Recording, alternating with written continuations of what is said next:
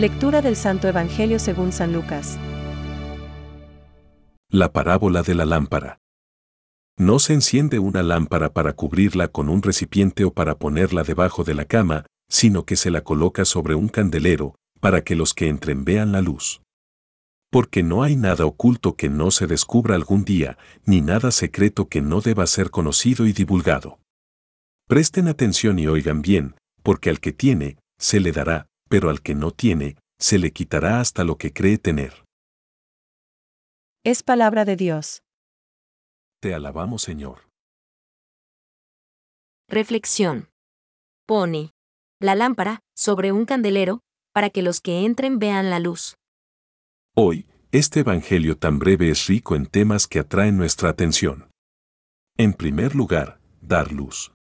Todo es patente ante los ojos de Dios. Segundo gran tema. Las gracias están engarzadas, la fidelidad a una atrae a otras. Gratiam pro gratia. Juan 1.16. En fin, es un lenguaje humano para cosas divinas y perdurables. Luz para los que entran en la iglesia. Desde siglos, las madres cristianas han enseñado en la intimidad a sus hijos con palabras expresivas, pero sobre todo con la luz de su buen ejemplo.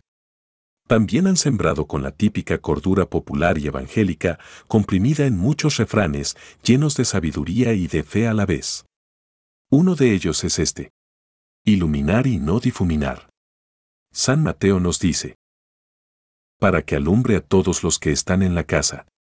Brilla así vuestra luz delante de los hombres para que, al ver vuestras buenas obras, den gloria a vuestro Padre que está en los cielos.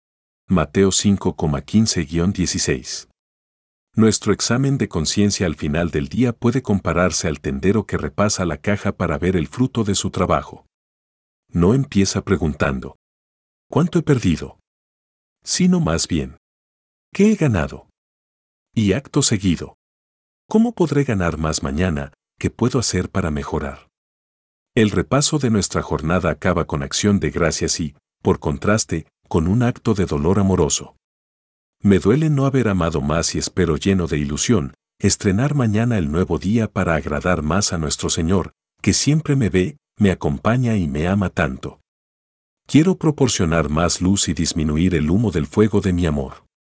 En las veladas familiares, los padres y abuelos han forjado, y forjan, la personalidad y la piedad de los niños de hoy y hombres de mañana.